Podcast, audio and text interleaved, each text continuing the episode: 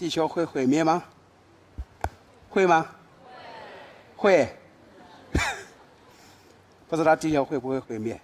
在几年前，说有一部太空大片叫《二零一二》，因为玛雅文化里面预言二零一二年是世界的末日，那个时候城市会淹入大海，地下会冒出烈火，我们的星球将会是一片洪荒。啊，当然我们很幸运，我们今天还能在这里。要不然玛雅预言真的准了的话，我们就不在这里了。但是它不准，也不代表它以后不准，对吧？所以可能以后还会有类似的场景。那我们来看看全世界我们可能面临的全球性的灾难，包括全球气候变化。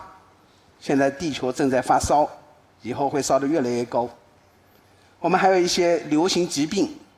包括禽流感，那些疾病呢，都是潜伏期特别长，但是一旦发病就无可救药，所以这样的疾病对我们伤害是最大的。还有超级地震和海啸，海啸和地震往往是引发在一起的，因为海底地震的时候就在海面上会引起海啸，所以它们是一起的。还有个核冬天，我们隔壁家那个这几天正在威胁说特朗普，我们要往太平洋里面扔个氢弹。所以它真扔出来的时候还是很可怕的，因为一旦扔出来，可不是说太平洋受问题了，而是说整个地球会受问题。那个在六十年代曾经有过一个，呃，那样的一个末日，就说美苏两国开始争霸的时候，说我们国家的核武库里面的一些核武器，如果释放到这个星球上的话，它会引起漫长的、漫天的那个尘埃，这个尘埃会进入地球的平流层，然后几年都不会掉下来，然后这个地球就会。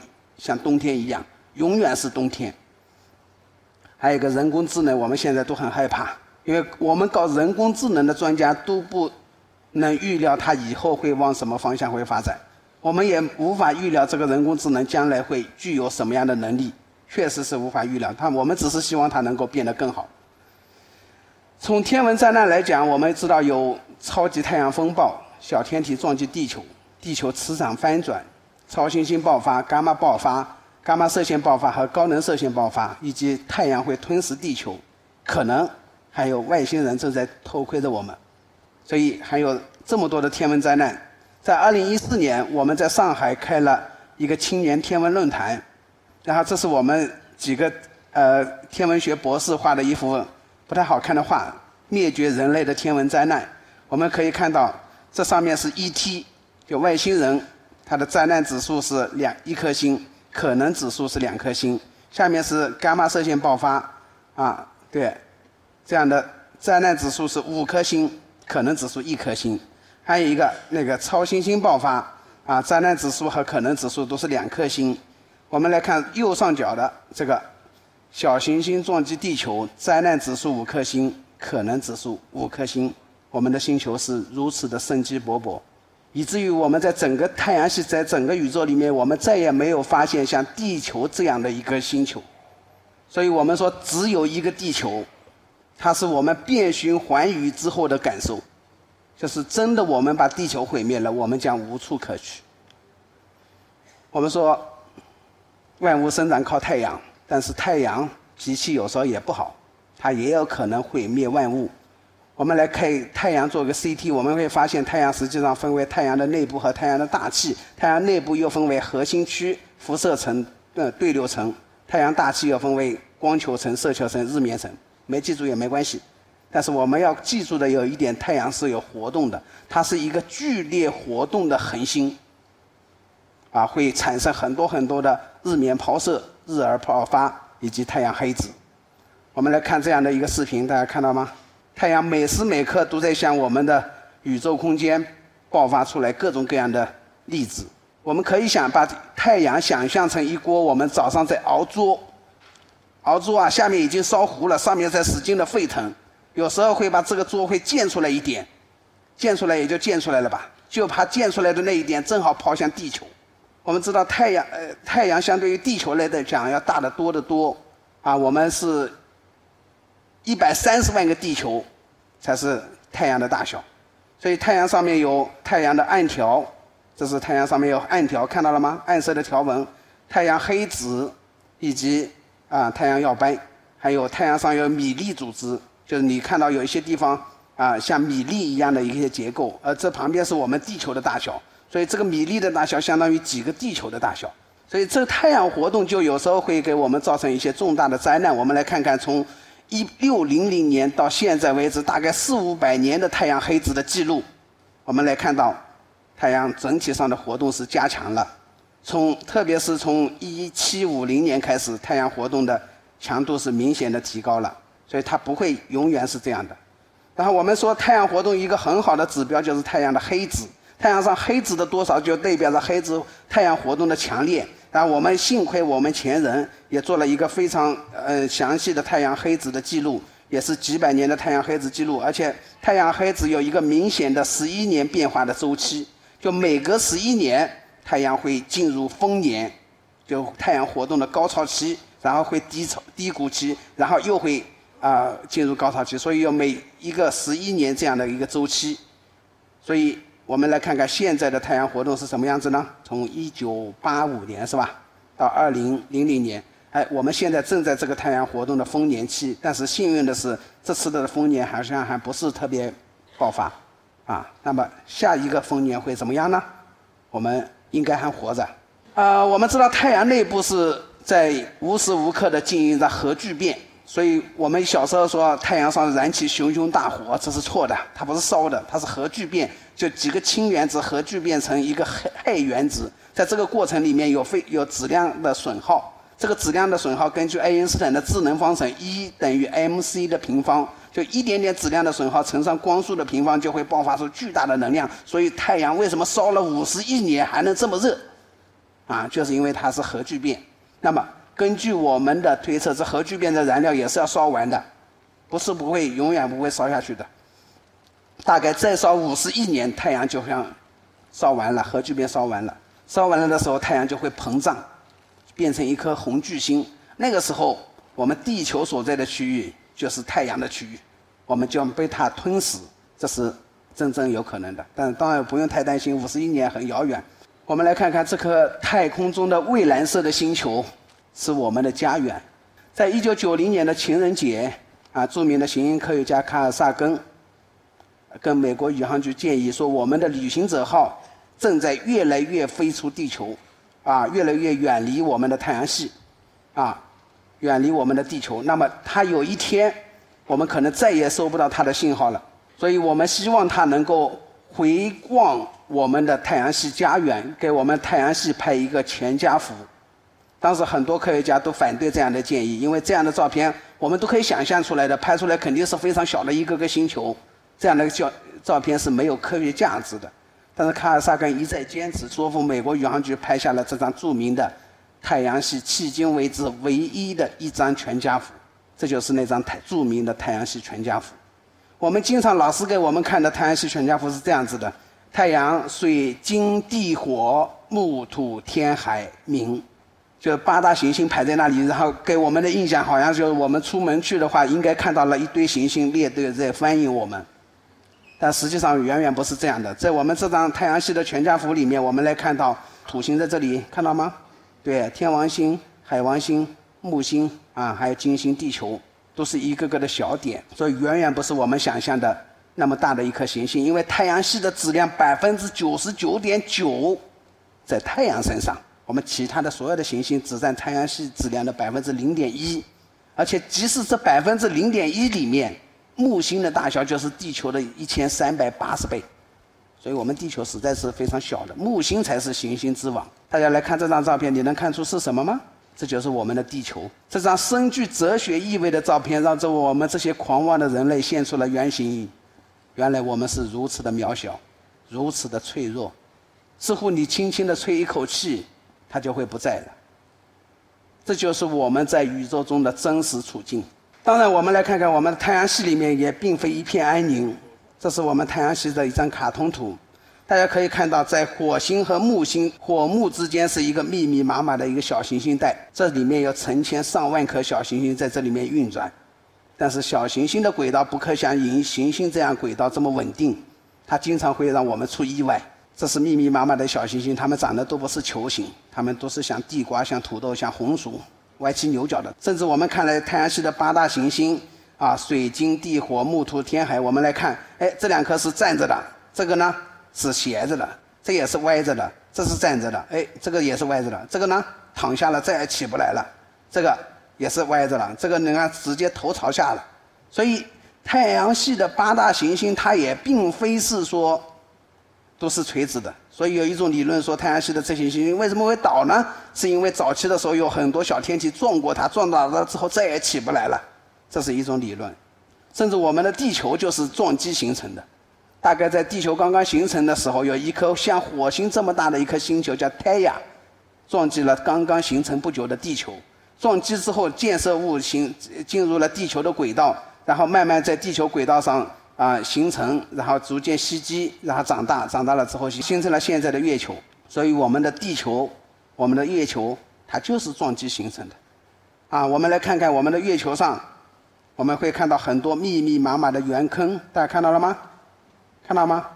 这个我们叫环形山，也叫撞击坑，都是小天体撞击之后留下的。甚至于说这个地方，就是月球上的雨海，这是尘海，这是近海，这是风暴洋。啊，然后我们嫦娥三号落落地就在上面这个地方叫红湾，所以这些地方全是撞击形成的，在月球上是密密麻麻的撞击坑，直径大于一公里的撞击坑就有三万三千个。这是我们的嫦娥二号卫星拍摄的月球上的撞击坑的图像，大家看到了吗？很多很多的辐射纹，向四面建设，这叫碗形坑啊，就像碗一样的啊。但是更大的呢，叫多环盆地，撞击规模会更大。说月球上有非常非常多的撞击坑，甚至我们用呃重力场探测，就我们来透视月球的地表之下，有发现有很多隐伏的撞击坑，我们肉眼看不到，它就在底下。这是水星上，我们也看到水星上有很多的那个亮亮斑，看到没有？这全是撞击坑撞出来的。那么再看看在太阳系的精灵上啊，木卫二、木卫三、火星、爱神星、月球、水星。啊，土土星的卫星，这上面都是你只要看到的是圆形的凹坑，全是撞击形成的。看看我们的兄弟姐妹撞的那么惨，就应该想想我们也应该是这样子的。所以在一九九四年的时候，有一颗叫舒梅克列维九号的一个彗星，它在经过木星附近的时候，被木星强大的引力撕成了二十一个碎片。说你这力气有多大？直接把一颗星体撕开了。啊，二十一个碎片前赴后继的从撞到木星表面。我们知道木星是个气态行星，它不像地球一样会撞了会留坑，它留了不留坑，它留斑。啊，所以我们看到木星上面留下了很多暗斑，看到没有？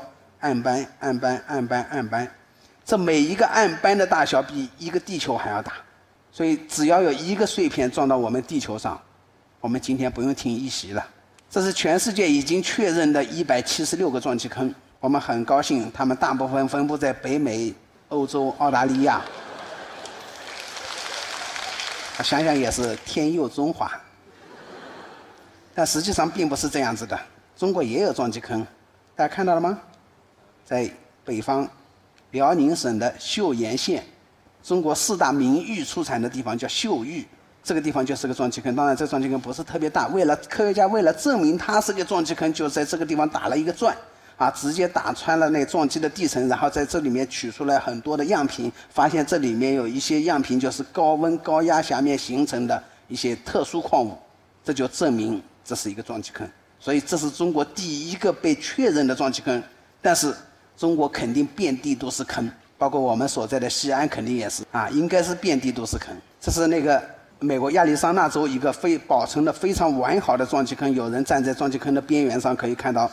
一个面对一个巨大的一个坑，你会怎么想？这是全世界的十大撞击坑，我们看看它的撞击坑的规模，从二百五十公里到一百公里到几公里的都有，而撞击的时间从几十亿年前到几万年前都有啊。然后它们分布的地方从从南非、澳大利亚、加拿大这个各地都有。这是谷歌地图上的一个墨西哥湾，就是一个巨大的撞击坑。这次撞击发生在六千五百万年前。有一个大小大概是十公里的一个小行星撞击在了美北美洲的南部墨西哥湾，然后这撞击之后引起了漫天的尘埃，这些尘埃穿过地球大气层的对流层进入平流层，一旦进入平流层就跟你坐飞机似的，那里面不会刮风下雨了，所以那个灰尘就长久下不来。如果有灰尘挡住了，太阳光就照不进来，太阳地球就快速的冰冻。我们知道地球是个水球，百分之七十的面积都是被水覆盖的。如果我们把这个水球拿起来，啊，放到你们家的冷柜里面去，把温度调到零下五十度，大规模的生物灭绝就这么产生了。所以，啊，我们说。生物灭绝是小行星撞击引起的环境巨大变化导致的，但是不是被小行星砸死的。而且这个东西有一个记录，就是在西藏的一个地层里面，就那个白垩纪到第三纪的有个界限。我们看到地球的岩石就是一本天书，我们翻这本天书的时候，我们从下面往上翻。就是年代越来越年轻，我们发现这个界限里面有一层黑色的这层粘土层。这呃，科学家分析这个粘土层里面的成分，发现它有一种元素的含量非常高，叫一。这种元素在地球上很少，只能在外星球里面特别多。所以，就在六千五百万年前，曾经统治这个星球的霸主恐龙没有了。所以我们去古生物博物馆。我们经常可以看到这些化石的记录，这些化石记录至少揭示了五次生物大灭绝。大灭绝的就是百分之九十的物种会灭绝掉，啊，中等灭绝百分之五十的灭绝，小灭绝百分之三十。所以有证据表明，地球实际上可能经历过二十二次的啊生物灭绝，啊，新生代以来至少发生过六次生物灭绝事件，分别发生在六千五百万年前、三千四百万年前、一千五百万年前、二百四十万年、一百一十万年和七十万年前。所以这都是有古生物的化石证据的。我们去看古生物博物馆，你会有一个很深的感触。如果你学的，如果你懂，不是走马观花的话，你就会知道，这个时代生活的生物种类跟下一个时代生活的生物种类，经常的差别非常大，就是中间发生了断层。刚才讲的会比较遥远，大家也不太害怕。那我讲一些近的。在一九零八年的时候，在俄罗斯的通古斯地区发生了一次通古斯大爆大爆炸。几千平方公里的森林大火，树木朝一个方向倾倒。当时我们的沙俄政府和满满清政府，呃，派了调查队去调查。啊，当时人们怀疑可能是外星人到地球上来砍树来了，砍得这么整齐。但是后面有证据证明是一次小行星撞击事件。在二零一三年的春节，啊，我正在家里面过年的时候，我看到电视里面突然爆出来俄罗斯小行星撞击了。所以，就刚才那个惊心动魄的场景，就是当时的一些监控摄像头拍下的一些场景。啊，这次撞击导致了一千五百人受伤，七千二百栋房屋受损，然后在冰面上留下了这么大的一个坑。然后我们科学家还去那个地方捡陨石，确实也捡来了车里亚宾斯克的陨石。啊，捡来了之后，发现这个小行星的轨道也是来自于火星和木星之间，也是从那来的。所以不知道被谁碰了一下，它就过来了，正好撞到地球那边了。呃，而这颗小行星在进入地球大气层之前的大小只有直径十八米，就跟我们街上开的一辆公交车的大小。所以天空中掉下一辆公交车，这个公交车的时速高达几千公里，甚至上万公里，就不得了了。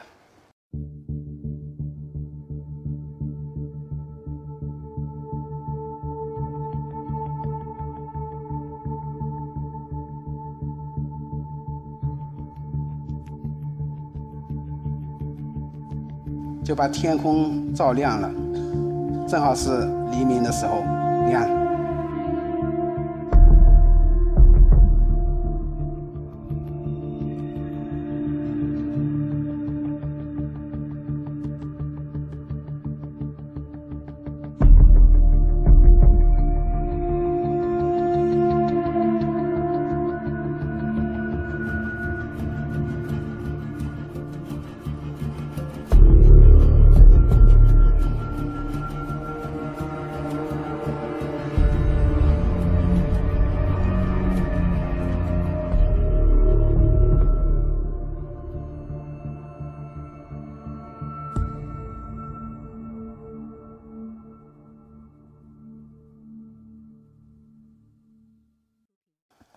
所以说，什么叫向死而生？什么叫天有不测风云？就每一天每一刻都可能成为你最后的一刻。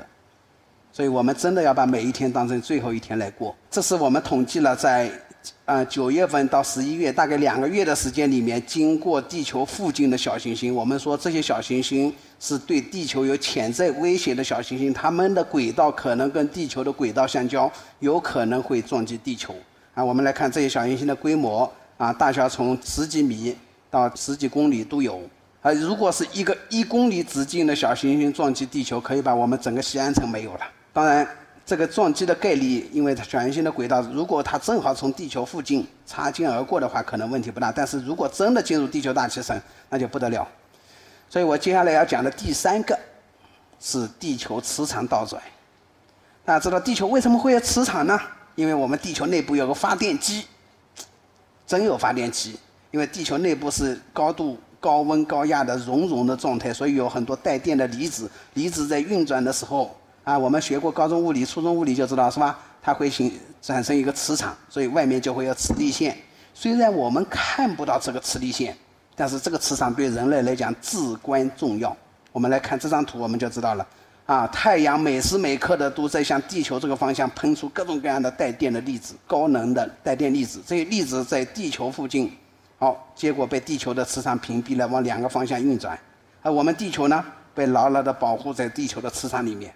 如果说没有磁场，我们的大气层就没有了，因为被太阳风吹走了。太阳是会刮风的，每时每刻会刮风，它会把我们地球的大气层吹走。火星就是这么回事，火星曾经有过像地球一样非常浓密的大气层，但现在没有了。后来科学家刚刚前两年发了一颗卫星探测的结果，表明火星的大气层就是被太阳风吹走的。如果没有磁场的保护，我们地球的大气层也保不住的。所以，如果没有磁场的保护，我们就会变成烤鸡，因为这个磁呃辐射是非常强的。我们在南北极看到极光，大家知道吗？极光就是因为太阳风的来的带电的粒子，然后在南北极两边进入，知道吗？正好在极区的时候，它有磁场有漏洞，正好从两边进入，进入了之后跟大气层进行化学反应，进行电离，所以产产生一个非常光漂亮的光学效应，所以我们才看到了漂亮的极光。所以，如果说地球磁场没有的话呢，我们就该哭了。这也是科学家画的一张图。地磁正在翻转，人类将被自考，是这样的吗？我们来看看地球上的历史是怎么说的。我们知道，在地球的太平洋和大西洋和印度洋里面，都有一条叫洋中脊，脊梁的脊，啊，就洋中脊里面是从啊地球内部的物质从这里面喷出来，喷出来，然后往两边堆。啊，两边推推到这个到大陆板块的底部，然后从大陆板块底部从下压下去，然后这个时候呢，在那个大陆板块和大洋板块的中间会引起一道三级，所以凡是这个呃这个板块的交接带都是地震和火山的高发带，所以我们来看到这个从洋中极开始往两边转。这个大概这个岩石就越来越古老，越来越古老。这中间是最年轻的，当时形成的岩石就记录了当时地球磁场的磁性。我们会发现，这个时候的磁性跟之前的一个时代不一样，在之前的时代，在之前的时代。所以我们把这个所有的岩石的磁性都测出来的时候，我们会发现地球的磁场不是偶尔翻转，是经常翻转。我们来看这个这张图，我们就知道地球的磁场有，你看白的、黑的、黑的、白的，经常是这样变化的。我们来看近期是什么样子呢？大概是五百万年前开始到现在，上北下南，下南上北，一直变变变变，到现在为止呢，大概七十万年以来，已经七十万年没有变过了，是不是已经是最长的了？所以可能也要变。那变的时候会怎么样呢？啊，我们看地球从一八五零年、一八三一年、一九五零年、二零零零年到二零一零年，我们看到地球的北极。一直在迁移，大家会看到早期的时候，一百多年前，它迁移的慢一点，慢一点，慢一点，到但是从两千年到两千零一零年这十年里面就迁移的非常多了，所以地球的北极点正在快速的迁移，那么是不是也会有一天会倒转呢？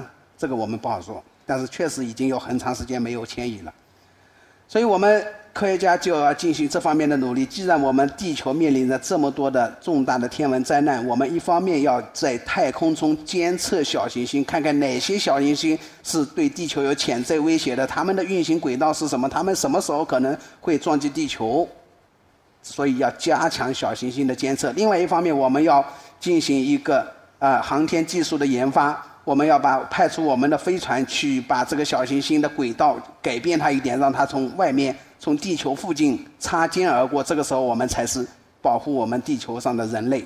另外一方面，我们还要进行太空探索。我们要从地球出发，先登陆月球，后登陆火星，再去探索太阳系里面其他的星球，去寻找另外一个跟我们地球环境最为相似的、适合人类宜居的星球。